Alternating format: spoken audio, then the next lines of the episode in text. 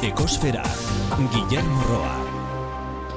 Landarek ez dute korrikarik egiten, ez eraso egiteko, ez da defendatzeko ere. Horregatik daukate, daukaten kimika.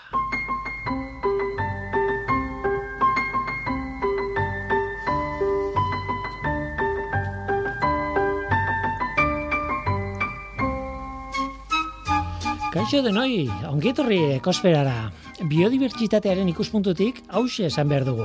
Espezie asko arriskuan daude. ez da ideia berria badakizue, baina nikan behintzat efektu bitxi bat izaten du esaldi horrek. Hori esaten dugunean animaliak etortzen zaizkit burura automatikoki. Baina pixka bat pentsatuz gero orduan bai, orduan konturatzen naiz, landareak ere bizidunak direla, noski, bizidun artean gehienak direla lehorrean behintzat, eta haietako asko ere arriskuan daudela. Ba, landare guztiak ez, baina asko landare loredunak dira. Angiospermak deitzen zaizkie. Eta Londresko Kew Gardenseko ikertzaileen arabera, horien proportzia handi bat desagertzeko arriskuan dago.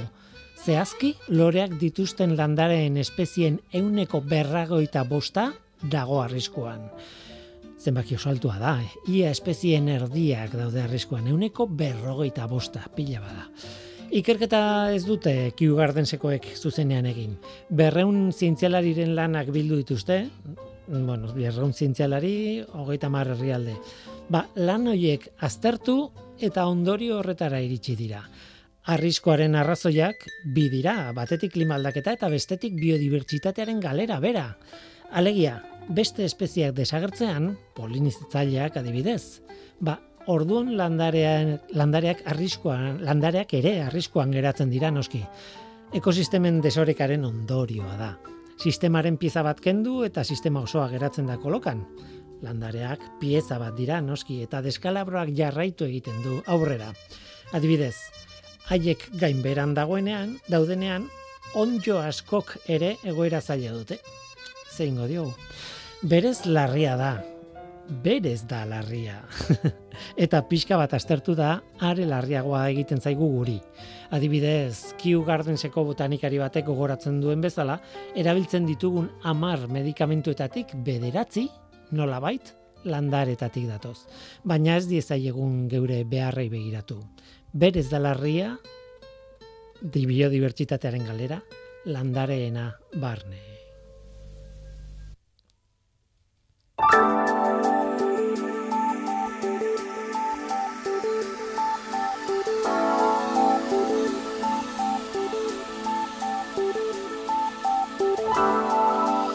Ikus dezagun zein den atmosferako egoera CO2aren kontzentrazioari dagokionez. Zigandeko datua da urriaren sortzikoa. CO2ren kontzentrazioa lareunda mesortzi koma berrogeita mairu ppm izan zen.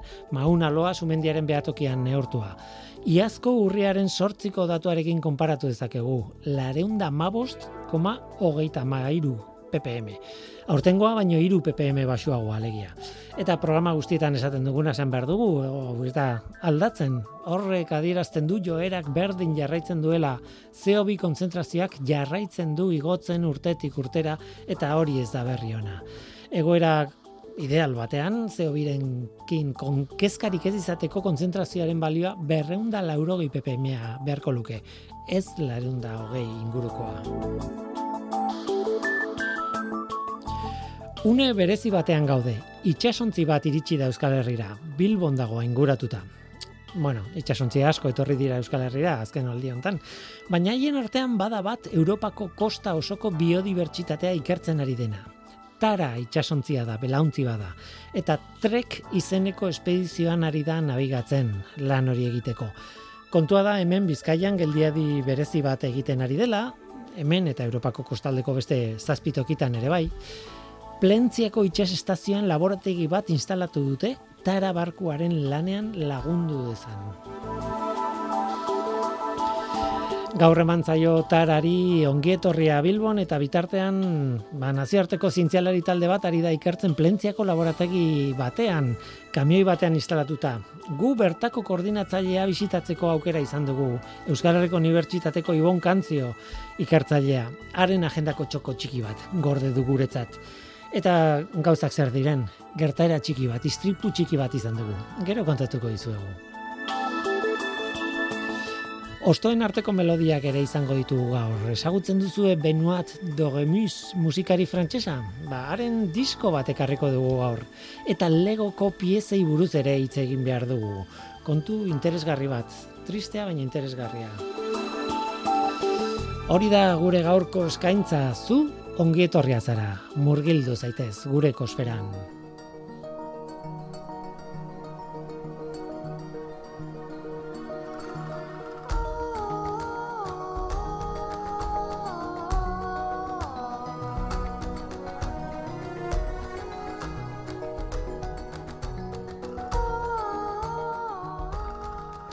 Eldu diezaiogun nostoen arteko melodien atalari. Frantziara begira izango gara gaur, Benoit Dogemus musikari frantsesarekin. Eta duela gutxi argitaratutako bueno, kanta pare bat ekarri behar ditugu. E, duela gutxi, esaten dut, duela gutxi aurretik atalonetan ekarri izan ditugun musikekin konparatuta, eta batez ere, batez ere klasikoen musikek ere izango dutelako tokia ostoen arteko melodia hauetan baina tira, bueno, aurreratzen nahi naiz, hori aurrerago izango da. Tira, Benoit Doremus, e, barkatu nire frantsesa, Benoit Doremus, kantari eta musikari frantsesa da, eta, bueno, oso kontu bitxia dauka, oso oso kontu arraroa diska batekin. Arraroa, bueno, deigarria esango nukenik. Ez dugu abesti bakarra ekarri gaur, bi ekarri ditugu ordea, azken batean, bueno, abesti bat edo beste aurkeztu baino, disko oso bat aurkeztu nahi dudalako. Tira, gaurkoan entzungo dugun lehen abestiarekin hasiko gara. Bilan Carbon izeneko diska kanta da barkatu. Karbono aztarna euskaraz. Bilan Carbon. E, izenburu esanguratsua ez da? E, entzun egingo dugu kanta, baina utzia zuen lehendabizi irakurtzen lehen paragrafoaren itzulpena. Honela dio lehen paragrafoak amar minutu baino gehiagoz dutxatzen naizenean, hiltzen dudan hartz zurian pentsatzen dut. Trafikoan harrapatuta gelditzen naizenean, izeberg bat urtzen imaginatzen dut. Hori da lehen paragrafoa kanta honetan, e, entzun dezagun kanta bera. Benoat dogemus, bilan karbon, karbono, aztarna.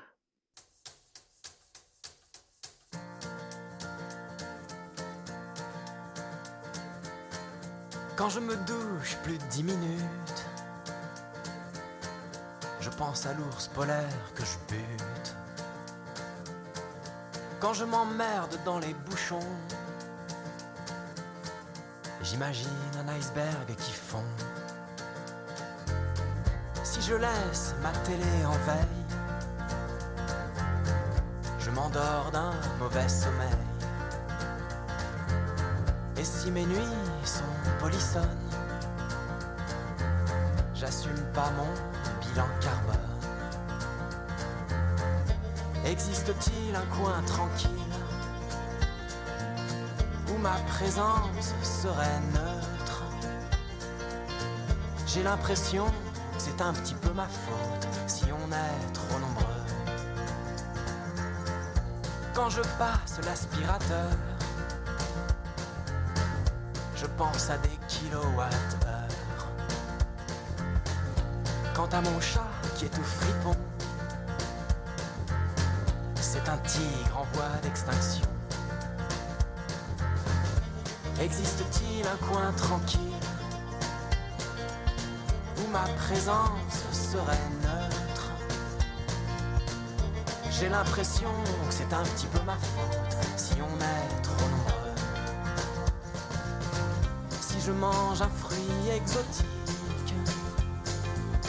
c'est pour qu'il reparte pas en Afrique. Une fois par an, quand je prends l'avion, je pense à l'ozone que nous avions. Existe-t-il un coin tranquille? Où ma présence serait neutre? J'ai l'impression que c'est un petit peu ma faute Existe-t-il ce coin tranquille où ma présence serait neutre J'ai l'impression que c'est un petit peu ma faute si on est trop nombreux. Si on est trop nombreux. J'ai l'impression que c'est un petit peu ma faute si on est trop nombreux. Nire errua pixka bat dela sentitzen dut, gehiegi baldin bagara. Tira, ideia interesgarria pizten du Doremusek. Azken batean, ba, bueno, gure arazo ekologikoaren atzean dagoen faktore haundi bat badelako pertsona gehiegi garela, ez? Populazio ikaragarria dugula mundu honetan. Zione, trop nombreux. Gehiegi, baldin bagara, ez? Hori izan da lehenengo abestia, bilan karbon, eh, aztarna, karbono aztarna, baina badu oso kontu bitxi bat disko honek eta honi heldu nahi nion. Ez kantak berak, eh? baizik eta disko osoak. Segituan konturatuko zarete, eh? diskoaren izenburua aipatzen dizuedanean. Diskoa ditzen da 2000 eta hogei. Hori da izena, 2000 eta hogei. Eta izen hori irakurri nuenean, denok pentsatzen duguna pentsatu nuen. 2000 eta hogei oso izena proposa ekologiako gaiak lantzen dituen disko batentzako, ezta? 2008 urte madarikatu gura, ez? Baino harritu egin ninduen ordea, ba, diskoa zein urtetan argitaratu zen ikusi nuenean.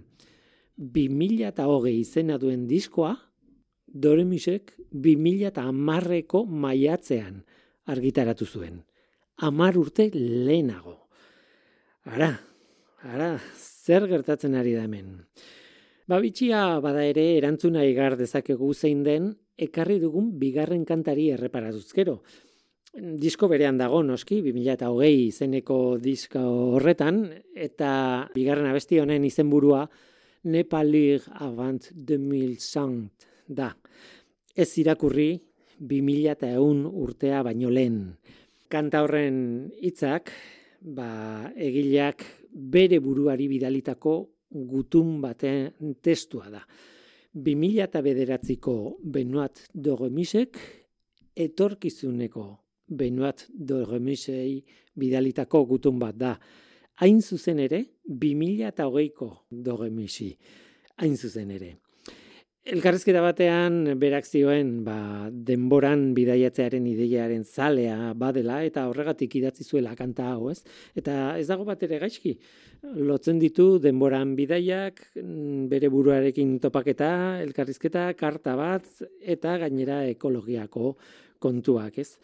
Zer planteatzen duen abestian, ba, bueno, 2000 eta bederatzitik ikusita, gauzak konpontzeko bidean izango zirelakoan aurrera begiratzeko eskatzen dio etorkizuneko lagunari, ez?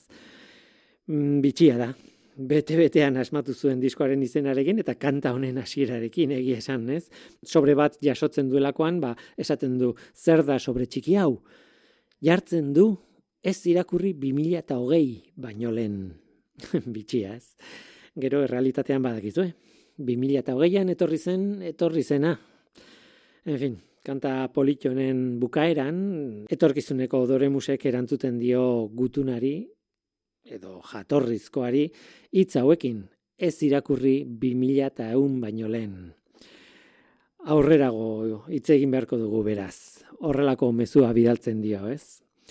Interesgarria, diskoaren ideia, diskoa bera polita da, interesgarria da, entzuteko oso oso gustoren entzuten den gauza bat, nire iritziz behintzat, Eta hoxe, falta zaigu entzuteko aurreratu dugun bigarren kanta hau. Benuat Dogemus, 2008 diskoa. Nepalir avant 2005. Ez irakurri hau, 2001 baino lehen.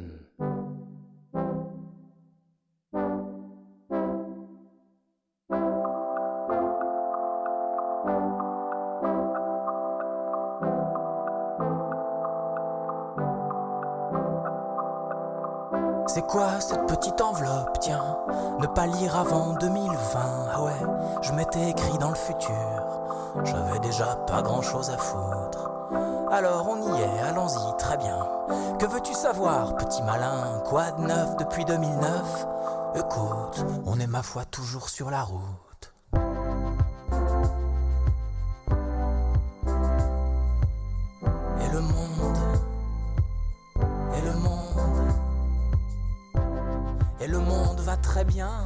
Oui, oui, tout est arrangé. Tout le monde s'est excusé. Il n'y paraît plus rien. Et puisque tu aimes autant, regardez devant, devant, devant. Moi, je te répondrai bien, ne pas lire avant 2100.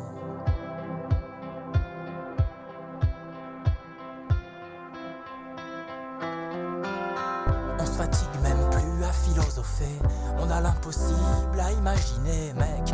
En 2020, personne n'a envie de tremper les pieds dans d'autres décennies. Le méchant futur qui nous mène la vie dure. On nous parle en timing, et summer is coming. Et puisque tu aimes autant, regardez devant, devant, devant. Moi, je te répondrai bien, ne pas lire avant 2100.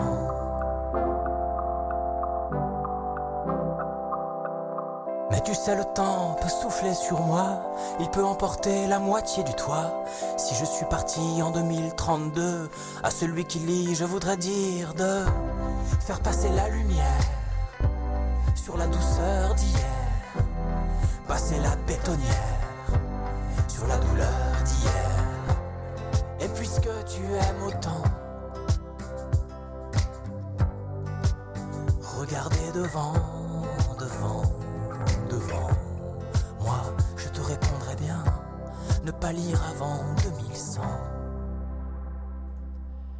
Historio bitxi bat. Bueno, galdera batetik abiatutako historio bitxi bat, egia esan. Zer ez eginda daude legoko piezak? Plastikoz eginda daude noski, noski baietz, badakigu. Baina hori, bueno, kaleko izkera da, ez? Plastiko berez ez da material bat, baizik eta ezaugarri fisiko bat. Elastiko esatea bezala da, elastikoa ez da material bat material elastiko asko dago, eta beste batzuk ez dira elastikoak, eta barrez ulertzen diazue. Ba hemen berdin, badira material plastiko asko, eta plastikoak ez direnak, plastikotasuna handia duten material asko, plastikotasun txikia dutenak, tira, materialak plastikotasuna dutenak edo ez, baina zer da, zer da plastikotasuna izatea. Ba, forma alda dakiokela, hori da, plastikotasuna, moldeatu dezakezun edo zer gauza da plastiko bat. Bustina, jarroi bat egiteko adibidez, ba, bustina material plastikoa da.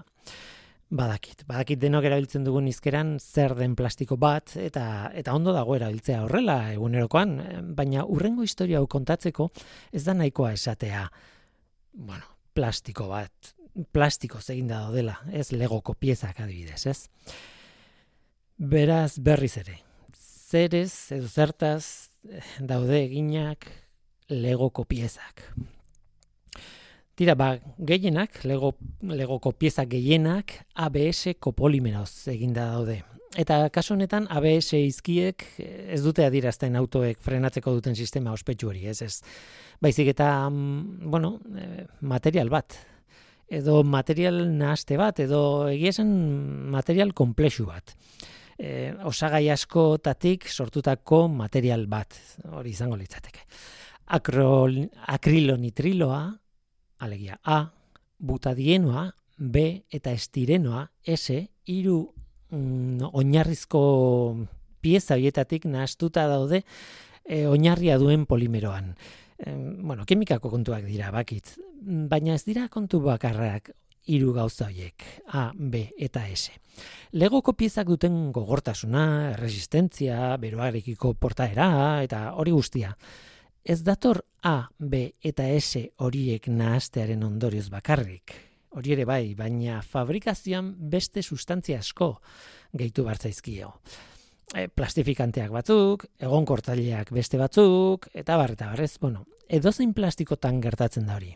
Plastikozko ur botila batean ere badago oinarrizko polimero bat eta horrez gain gehigarri pila bat eta azkenean gehigarri horiei esker da gogorra plastiko bat eta biguina beste bat edo ez dakit edo barruko temperaturaren e, temperaturetan ondo aguantatzen du batek eta beste bat pitzatu iten da, adibidez, edo dena delakoa, ez? Ezaugarriak ditu, ba, botatze dizkiozun gehigarrien arabera. Baita ere polimeraren arabera, baina gehigarriek ere asko egiten dute. Beraz kontua ez da zer ez eginda dauden legoko piezak, baizik eta zer ez eginda dauden eta zer gehitzen zaien mm, diren bezalako piezak izateko. Kontua da Lego enpresak eskatu eginda horrekin duela pare bat urte edo. ABSA oso material ona da piezak egiteko, legoko piezak oso onak dira, e, zentzu askotan. Baina fabrikazioak CO2 emisio handiak ditu, hori da problema bat. Beraz, arazo bat zegoen horrekin eta legok, lego enpresak, buelta bat emana izan dio. Eta ideia bati heldu zion horretarako. Zergatik ez dugu aldatuko fabrikazioa esan zuten, ez? ABS ez egin beharrean, zergatik ez dugu egiten birtziklatutako ur botilez e, pieza berriak. Hmm, ba, bueno, besterik aztertu gabe denok esango genuke oso ideia ona dela, ez? Ordezko garbia dela e, birtziklatutako plastikoa. Zergatik ez? Hori garatu behar da, baina, bueno, ideia ona da. Baina legok bi urte eman ditu aukera hori ikertzen eta ez du lortu CO2 gutxiago emititzen duen fabrikazio metodorik ur botilak birziklatuta edo birziklatutako ur botilatatik abiatuta zerrekin konparatuta ba ABS fabrikatzearekin konparatuta noski. Gauzak ez dira insimpleak. Ur botilak pet materialez egin daude normalean polietilentereftalatos deitzen den polimero batez. Botilaren gorputzak da dira pet mm, politirente hori. Tapoiak aldiz polipropilenoa izaten da edo dentsitate altuko polietilenoa izaten da edo edo biak batera edo bueno, komplikatua da, baina bueno, ur botila bera gorputza pet izaten da. Polietilen teleftalatos.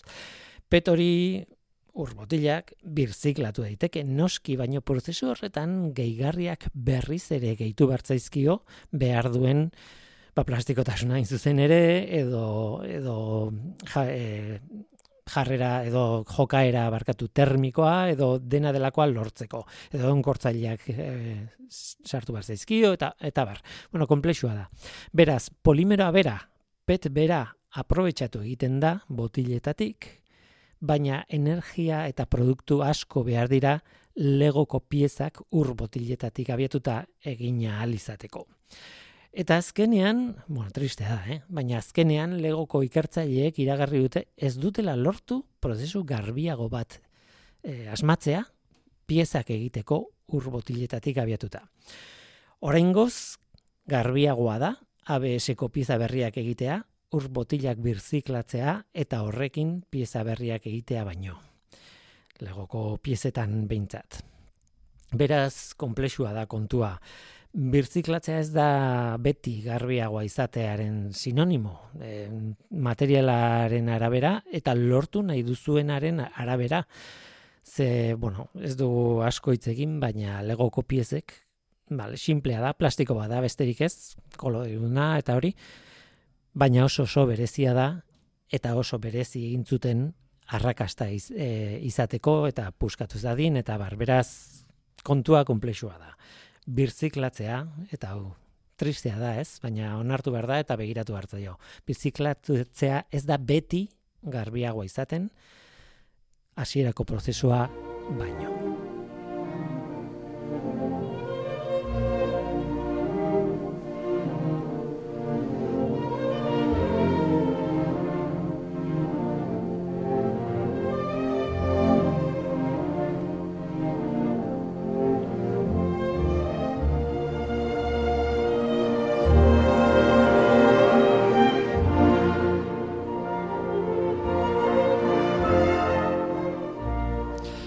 Belauntzi bat iritsi da Bilbora. Tara izena du eta oso berezia da. Gaur ongitorria egin diote agintariek ados, baina ez da berezia horregatik baizik eta trek espedizioaren parte delako. Europako kosta osoko di biodibertsitatea astartzen ari den espedizio zientifiko baten parte. Eh, gainera, kamioi bat iritsin da plentziara, pixkalenago, iritsi zen, plentziako itxas estazioaren ondora Ongi etorria eman zioten kasu honetan bertako zientzialariek eta espedizio berberaren parte ere bada, barruan sekulako laborategia duelako.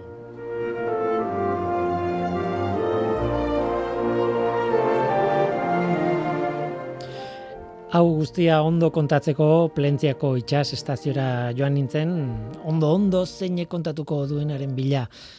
Eta Ibon Kanzio biologoa eta ikertzailea zegoen nire zain. Eskerrak, berako sondo kontatzitu gauzak. Kontua da, ez usteko bat izan nuela. Grabaketaren erdia, erdi, erdian, gainera, grabagailuak utzi zion funtzionatzeari. Hori gertatzen da askotan, mm, bateria agortzen zaionean, ez da? Ba, horixe, horixe bera gertatu zitzaion. Bateriak agortuta esaldi baten erdian geratu nintzen, bateria agortzen zaizunean izaten duzun aurpegiarekin, ez? Imaginatu dezakezue. Ba, zorionez, hori ez da munduaren bukaera. Entzun dezagu ibonekin gratutako lehen zati hori.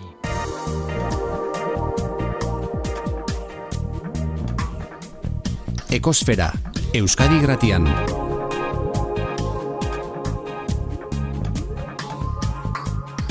Ekosfera, Bueno, plentzian nago, pien nago, plentzieko itxas estazioan, eta askotan etortzen gara ona, askotan oso ondo etortzen, tratatzen gaituzte beti hemen, baina gaur egun berezia da trek espedizioaren e, nolabait, e, bueno, eraginaren gatik. Trek espedizioa zer den, Orain kontatuko izu baina horretarako dakat luxuzko gonbidatu bat, hemen pie estazioan e, horretaz arduratzen den, koordinatzen duen e, biologoa, Euskal Herriko Unibertsitateko, Unibertsitateko ikertzailea, eta aspaldiko laguna Ibon Kanzio eskerrik asko gu hartzeagatik. Ez da geuze asko, beti zarete ongi etorriak ona. Bueno, el, hemen gaude, gainera eguzki egiten du, ostirala da, nago poz-pozik eman egoteaz, e, baina zuk daukazun arpegia da, sekulako lan egiten ari zaretela. E, oso, oso, oso lan piko haundia momentu hontan e, espedizio global baten barruan. E, bai, momentu hontan kontsidatu behar duzue dauzkadala e, barku bat, e, hiru kamioi, kotxe bat, berrogei zientxilari mundu e, osokoak hemen inguruan. Batzuk lagindu egiten dute goizeko sortxiretan, beste batzuk lagindu egiten dute gauerdiko ordubitan, beraz lo gutxi. Zaindu. Dakit, besterik ezin dut iztut esan. Baina ber, mereziko du, ze espedizioa berez, trek deitzen den espedizio hau, Eus, e, Europako kosta osoa e, bisitatu nahi du, bueno, ez da guztiz guztiz, da berroita zei puntu esaten zenidan, eta hemen eta beste zazpitokitan gainera egingo ditu geldialdi oso bereziak. Kontatu idazu pixka bat trek espedizioaren filosofia zein den, eta nola da? Ja, lehenengo eta jakin behar zuen nor dagoen atxetik. Eta atxetik dagoen erakundea da INBL, Europeako Biologia Molekularreko Laborategiak, dira nazioarteko laborategiak, non Europako lurralde desberdinetan jarri egiten dituzten sosak. Bai? Beraz, dira oso laborategi bereziak. Naiz eta Alemanian egon, ez dira Alemaniakoak, dira Europa osokoak. Eta berrogeta mar urte ingo dituzte urroko urtean, eta egiten dute goi mailako biologia molekularra eta mikroskopia. Gehien bat, egiten dute ikerketa hori ba, laborategietan dituzten kultiboekin, bai animaliena, landarena, bakteriona, bueno, bakoitzak egiten duen esploraketa, ez, edo ikerketa. Baina oindala hiru urte, ohartu ziran garrantzitsua izango litzatekela biologia hori eta egiten duten biologia molekular hori jartzea ekosistemen kontekstuan. Hau da, ez da berdina ba, laborategian dagoen ar bat, zizare bat ikertzea, edo ikertzea zizare hori bere ingurune naturalean. Laborategian oso kontrolatuta egongo da, baina ingurunean erantzun beharko dizkio ingurunearen e, aldaketei. Eta orduan erabaki zuten beraien laborategiak eta beraien ekipamendu oso bereziak ba, eraman behar zituztela zelaira. Ba, guazen espedizio batean esan zuten. Eta espedizio hori nora eramango dugu, ba, kostaldera, porque kostaldean da bioanistasuna bere osotasunean garatu egiten deneko toki bat, ez? Karo, e, egiten duzunean horrelako espedizio bat, zer, zer harakatuko duzu? Ba, harakatu dezagun Europa osoa. Eta horregatik deitzen da, trek. Traversing European Coastlines. Europeako kostalde osoa harakatu behar dute, Hasi ziran, aprilian Roskofen Bretañan, eta igo ziran Baltikoraino, Baltikotik gero pasatu ziran Suediara, Norvegiara, gero jun ziran Eskoziara, Inglaterrara, Irlandara, berriro voltatu dira Frantziara, eta handik etorri zaizkigu guri. 2008 garren urte garrenean bukatuko dute Kadizen, egingo dute pixka deskantxo bat, eta gero berrartuko dute 2008 garren urte garrenean, eta egingo dute Mediterraneo osoa, Mediterraneo Europear osoa. Beraz, gerituko dira berrogeta sei toki desberdinetan, eta laginduko dituzte eunda hogei puntu desberdin bai egingo dute ikertu Europako kostalde gehiena. E, zereak oso desberdinak dira, batetik, aztertxea nolakoa da bioanistasuna gure kostaldean lurra eta itsasoaren arteko trantzizio hortan, bai, porque gertatu egiten dira fluxuak lurretik itsasora eta itsasotik eta lurrera, eta fluxuak esaten dut organismoena, baina adibidez baita geneena, badaude bakterioak genea pasatu egiten dizkietenak itsasoan dauden bakterioi, Baina ez da bakarrik bioanistasuna, da bioanistasuna kontekstuan nola aldatu egiten da iparretik eta hegoaldera, nola aldatu egiten da leku kutsatu batetan, ba, leku e, garbi batetara, nola aldatu egiten da ba, ibai bat etorri deneko tokian eta non ibairik ez dagoen, ez? Eta asmoa da ba, egitea gure kostaldeko bioanistasunaren mapa bat. Baina hortan, karo, dauzkazue, ekipamendu izugarriak lagintzen gure kostaldean, bat ipat plantona ikertu egiten dute, eta daude zientxilari asko egiten dutena rocket science, baina zientzia dana oso sexia.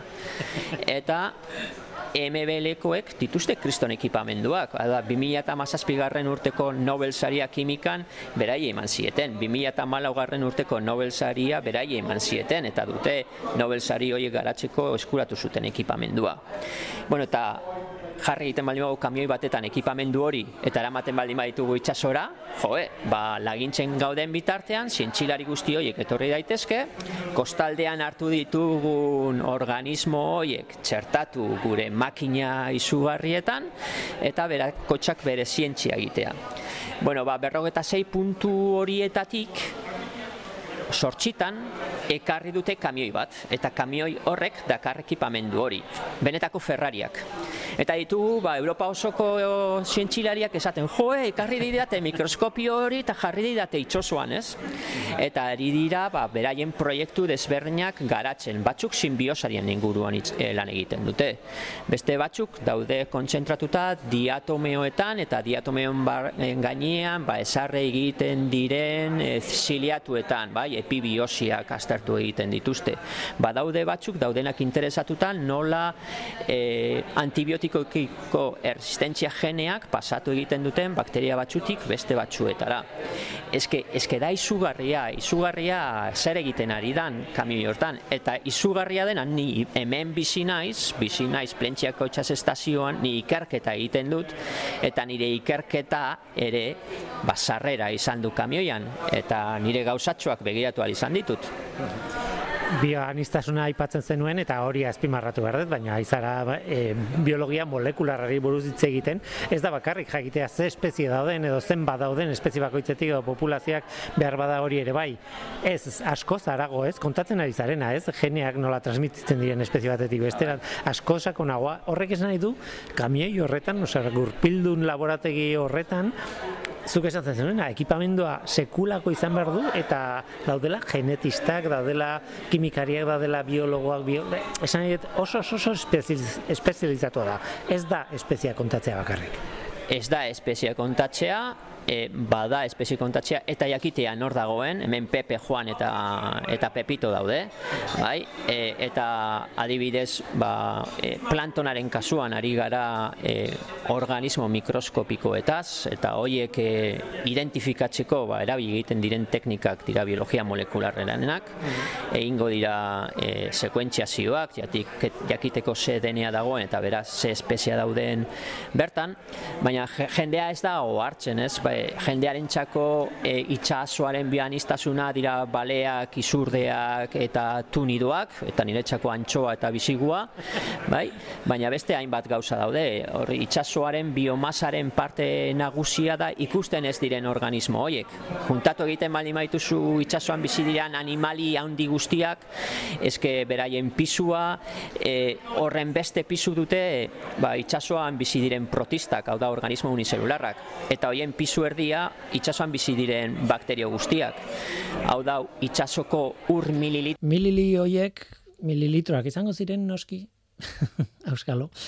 Tira, hemen izan nuen kakotzen artean istripu txikia, ez? Grabagailuari bateria agortu zitzaion eta erdi erdian ginen, denbora gutxi zuen gonbidatua gainera nirekin egoteko eta egoera hasieran etzen xamurra ja, baina tira, eh, eskerrak eman behar dizkiot ibon kantzi hori, eromenaren erdian pazientzia duna, eskerrak, eta eskerrak beharekin negoela, eh? egia esan, ala esan nion. Tira, zein da soluzioa bat telefono mugikorra hartu nuen eta bertako grabagailua baliatu nuen elkarrizketari ekiteko. Nabarituko duzue soinu aldaketa noski ez da gauza bera, baina bueno, tira Ibonen hitzak izatea zen nire lehentasuna. Aurrera ba, Ibon kantzioren elkarrizketaren bigarren eta azken zatiarekin. Bueno, problematxo bat izan dugu grabagailuarekin, baina jarraituko dut hemen grabatzen e, zea honekin. E, utziazu galdera mm, komatxon artean gaizto egiten e, esaten zu e, bioanimestazuna bueno, e, ikartzera etorri etorri dela trek espedizioa, baina zuek bazen egiten. Ze zuek eta hemen eh adibidez Euskal Herriko Unibertsitateko talde asko gari dira ikertzen, ba ezakit niko goratzen dudala urrazpiko belardiak, urrazpiko e, planktona ere bai, osea ez da bakarrik e, zenbat antxoa ditugun, baizik eta eta orduan e, ez alda jakina informazio hori edo hobeto esan da galdera. Trek espedizioak zer gehitzen dio honi e, zuek jadanik egiten nahi zineten lan honi? Ea, trek espedizioa jarri egit, e, daukan gauza berezia da e, estal egingo duena Europako geografia osoa bi urteatan zehar. Eta egingo duena da momentuko foto bat atea. Europa osoaren bioanistasunarena. Argi dago, leku bakoitzean laginduko dutela behin eta bakarri behin. Eta noiz bait, ba, seksiak baldin bagara, ba, berriro ere etorriko dira eta beste behin neurtuko dute. Baina estrek espedizio honetan esarriko dute momentuko argazki bat bianistasunarena. Noski, gu hemen bizi gara. Ni plentsako itxasistazioan bizi naiz eta ni ikerketa egiten dut. Eta gurak astaldeko bianistasuna ikertu egiten dugu. Eta ikerketaren parte bat modu saretuan egiten dugu. Adibidez gu badaukagu gure ur zutabearen bianistasuna ikertzeko observatorio molekular bat hartzen dugu gura eta bi hilabeterik behin sekuentziatu egiten dugu bertan dagoen bianistasuna. Hori bi urterik behin egiten dugu. Beraz gu daukagu registro historiko bat. Hori da honen beauty, eh, edertasuna, jende hau urte hontan egingo dute Europa osoan zehar da momentutuko foto bat, baina gu daukagu serie historikoa. Eta serie historiko horrekin al izango dugu erkatu beraiek ikusten dute, bai? Eta etorkizun batetarako asmoa da jakitea mapa hori denborarekin nola aldatu egiten da. Aldaketa klimatiko baten pean gauden honetan, behar dugu jakin momentu hontan zein dan gure egoera. Eta jarraitu urterik urtera nola aldatu egiten da. Pentsatzen dut emaitzen gatik galdetzea oraindik alperri da, ze lan gogorra egiten ari zarete momentu honetan eta zuk esaten duzuna, ez? Espediziaren erdia baino lehenago gaude, ordan, bueno, iraungo du, ez? Bai, jendeak ulertu desan, e, mundu hontan e, bianistasunaren e, monitorizazio molekularren munduan nahiko nahiko berria gara, protokoloak oso desberdinak dira eta oso garrantzitsua da bidez protokolak aman komunean jartzea.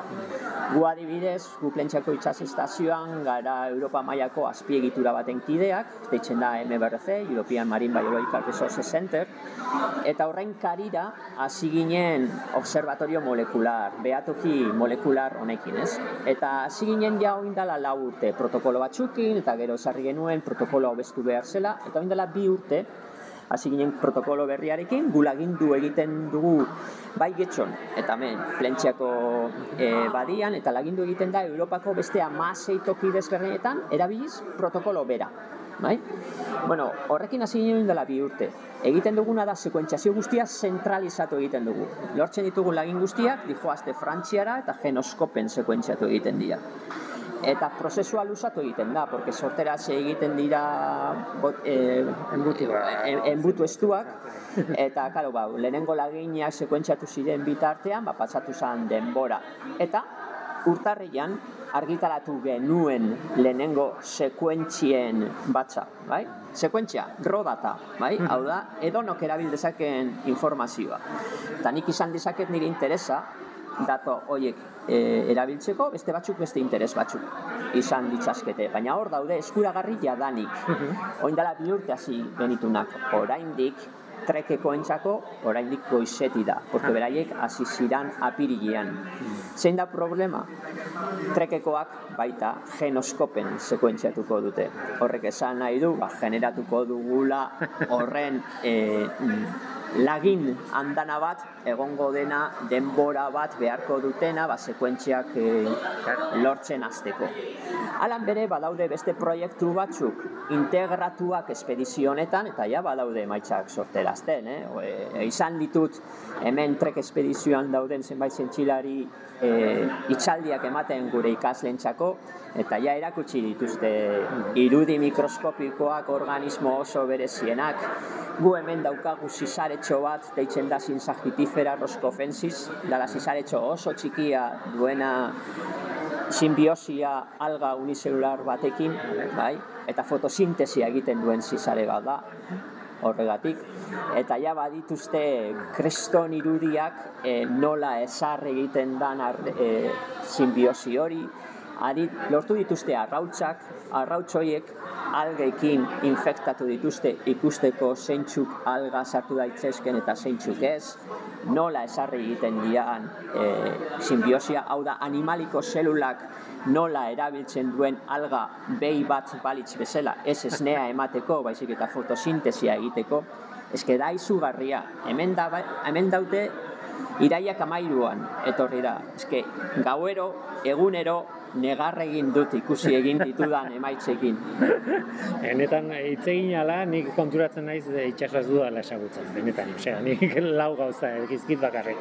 Em, bukatu nahi dut e, zuri galdetuta ber zure bizi moduan nolakoa den egun hauetan eta e, bueno, e, aipatu dugu hasieran, ez? E, lan piko bat daukazu hemen argi dago. Zure aurpegian nabaritzen da, ez da ikusten e, irratian, e, mereziko duz, e, ez dakiz zenbat urteko lana egiteko materiala emango dizuen e, honek, baina baina nolakoa da zure egunerokoa? Ze e, badago modurik hori laburbiltzeko edo ez dakit.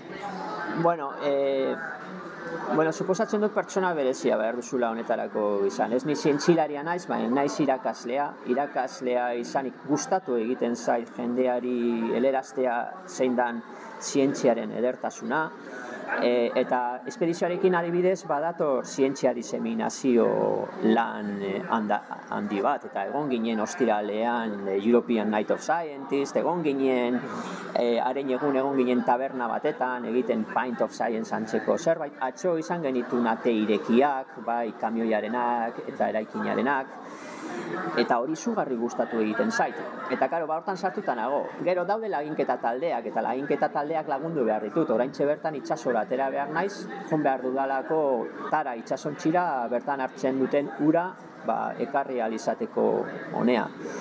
Gero amaikan tara Bilbora llegatuko da eta amarratuko du itsas museumean eta itsas museumean e, amarratuko duela daukagu harrera bat. Eta daukagu harrera formal bat jende garrantzitsuarekin ministeritzatik eta eusko jolaritzatik eta hainbet erakundetik eta hori ere kudeatu beharra daukat. Baina Bide laginetan, batez, bai. e, itxasoaren egoerak eh, eragingo dizue asko, ez?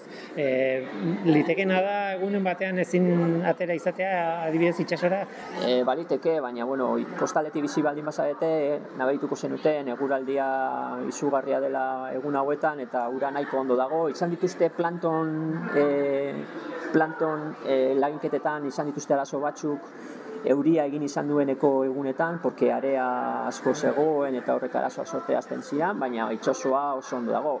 Jendeak ulertu desan, adibidez, etorri zan talde bat, hartu behar dituztena zizare batzuk, deitzen da platinere iztu mereli, eta artikotik eta ona e, banatuta dagoen espezie bat da, eta da espezie bat bizi dena e, itxasoren ondoan, baina ugaltzeko igo egiten da ursuta bera, eta hori egiten du ilargi berriarekin. Beraz, ilargi berriarekin etorri ziren ona, eta atera ginen itsasora gaueko amabitan, gabeko lauak arte argiekin. Bai, bueno, zen gau izugarri ederra, ez zegoen olaturik berosapa eh, uretan, naiz eta euria egin zigun, eta jarri argiak, eta derrepentean hasi ziren zizareak igotzea argira, eta lehenengo danak ziren arrak. Ordu batak arte danak ziren arrak. Eta ordu bat eta erditan harrapatu genuen lehenengo emea. Eta ordu bat eta erditan jarri genuen eme hori, har batekin, barkuan bertan, itsasoan, bai? Eta bost minutu pasatuta gero hasi ziren dantzan bata bestearen aldamenean, eta ordu bitan, harrak espermatozoidea jarri zituen eta emeak obositoa jarri zituen. Eta barko txiki hortan ginen guztiak hasi ginen oiuka, goizeko ordu bitan, eh? porque amodioa gertatu zen, eta embrioiak eskuratu genitun. Eta embrioi horiek ekarri genitun gero plentxiara, goizeko lauretan, eta sei egunez inkubatu genitun.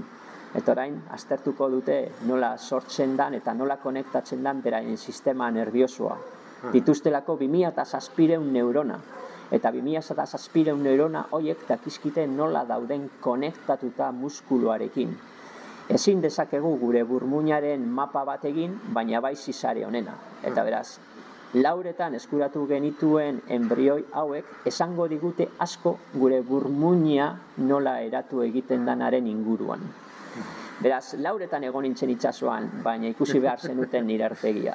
ze tamainako zizareak, Dira oso txikia dituzte ba, bo sentimetro gehienez, arra da ondizeagoa, e, emea bi sentimetro. Kostatzen da ikustea itxosoan gabez ilargirik ez dagoenean. Tira, ba, ez dakit, e, gutxi gara bera kontatu dugu zerran espedizioa, Roskofen hasiko da, eta nun bukatuko da, Hasi- Mediterranean nun Me- baita, ez? Mediterranean, ez dakit zehazki non bukatuko dan, e, ba, Baina- e, kro, kro, ez, Kroazia zeharkatuko dute, ez dakit Turkiarainoa llegatuko ete diren. Vale. Nola nahi ere, hori, Europako kostalde osoaren muestreo bat izango da, eta, eta claro, bukatuko dute 2008 lauan, edo... 2008 bukaeran, bai. Hori da, hori da. Orduan behar bada, orduan eskatuko izut bueltatzea, ea lasaiago zauden, baina kuriosoa da. Oso neke aurpegia daukazu, baina irrifarrez ari zarak biologia hitz egiten zuen bakoitzean. Bai, eta pentsatu, orain e, utziko zaitut, eta utziko zaitu danean hartuko dut e, kotxea, eta bermeora jongo naiz, eta bermean hartuko dut e, txintxorritoa, eta txintxorritoarekin jongo naiz tarara, ez ez dakizu ez zer dan tara, tara da, jode, azkenengo gehi urteetan, egin duen ikerketa izugarria da. Netxako tara itxasontzia ona etortzea da, kalipso ona etortzea, edo bigel ona etortzea. Osea, bakarrik ikutu alizatea barku hori, bueno, nire urtea egin du. Ba, zorionak alde horretatik, eta ea zuk eta hemengo ekipo osoak e, eta kanpotik etorritakoek gainera ea lan, lan ona egiten duzuen, aber e, posible duzuen emaitza onak ateratzea. Ibon, eskerrik asko gu hemen hartzeagatik, eta ni pozpozik nago hemen, eta zorterik onena, eskerrik asko irratian egoteagatik. Ez da asko eta nahi duzuen arte, bale? Zientzia sexia data. Tira, ba, horixe izan zen plentziako itxasestaziorako nire bisita mm, gidatu esan behar nuen. Bueno, nire bisita, behintzat, Ibon kantzi hori eskartu behar diot pila bat eromenean sartuta egonda ere niretzako denbora hartu zuelako. E, entzun diozue, gainera lanean ari zen, eh, ikusten ez den jende asko koordinatzen aldi berean, telefonoaren zai grabatzen genuen bitartean, eta gainera, gero, e, itxasora irten behartzuen, ba, laginak hartzera, eta bere lanarekin jarraitzera. E, zer esanik ez, hango koordinatzailea izan da, gero, bueno, agintariekin eta beste hainbat em, lan protokolario batzuk ere bazituen. Beraz, gauza asko zituen, eta hala ere kaso gintzian osondo, pazientziakin, hartu zuen nire istripu txikia eta nire nire presentzian. Eskertu behar diot asko, soinu kalitateak ez dio e, mesede egin, baina kontatzen duena gustora entzun nuelako, ba, e, erabaki dute ekartzea eta testimonio oso polita delako ba, hemen ustea. Bakizue, berak esaten duen bezala, zientzia sexia da. Bueno, tira. E, bere iritzia bada. Besarka da hundi bat, Ibon eta eta ondo joan dadila lan guztia, ze honek badu aurretik lan asko. Tira eta gu bagoaz iritsi gara bukaerara. Zu ere bai gurekin.